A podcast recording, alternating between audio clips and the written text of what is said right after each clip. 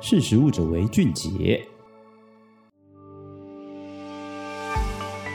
各位听众，大家好，我是今天的主讲人佩奇。今天要跟大家分享的是，基因编辑食物即将端上桌。英国通过精准育种法案，将基因编辑商业用途合法化。我们常耳闻到基因改造，市面上也有许多基改的食品。但是你听过基因编辑吗？目前，英国政府于二零二三年三月二十四日修订《英国遗传技术精准育种法案》，将基因编辑的商业用途合法化。然而，并非所有英国构成国有相同的共识。目前，此法案只适用于英格兰，其余的三个构成国——苏格兰、威尔士和北爱尔兰政府尚未允许。该如何规范英格兰的基因编辑产品输入至其他英国区域？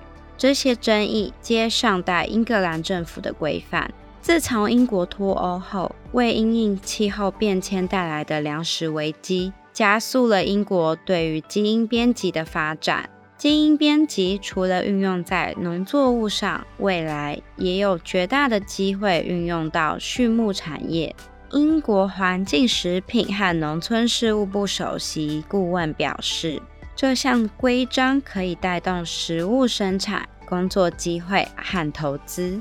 农业部主管食品的副部长表示，该法案对英国消费者和农民来说是个好消息。精准育种技术不仅是英国国内食品生产的未来，也是全世界食品生产的未来。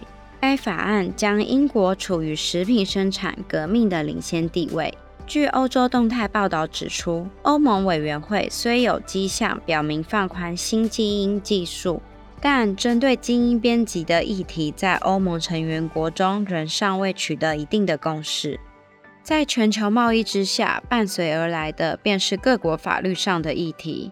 阿根廷、美国、澳洲和日本。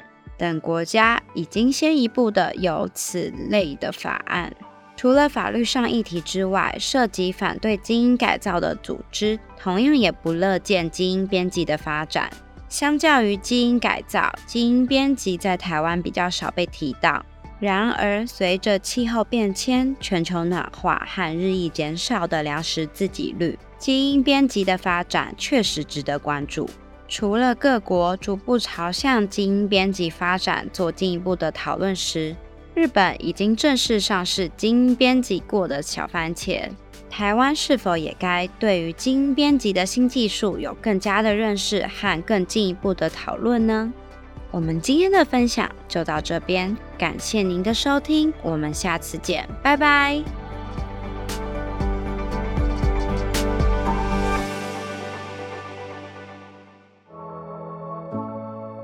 识时务者为俊杰。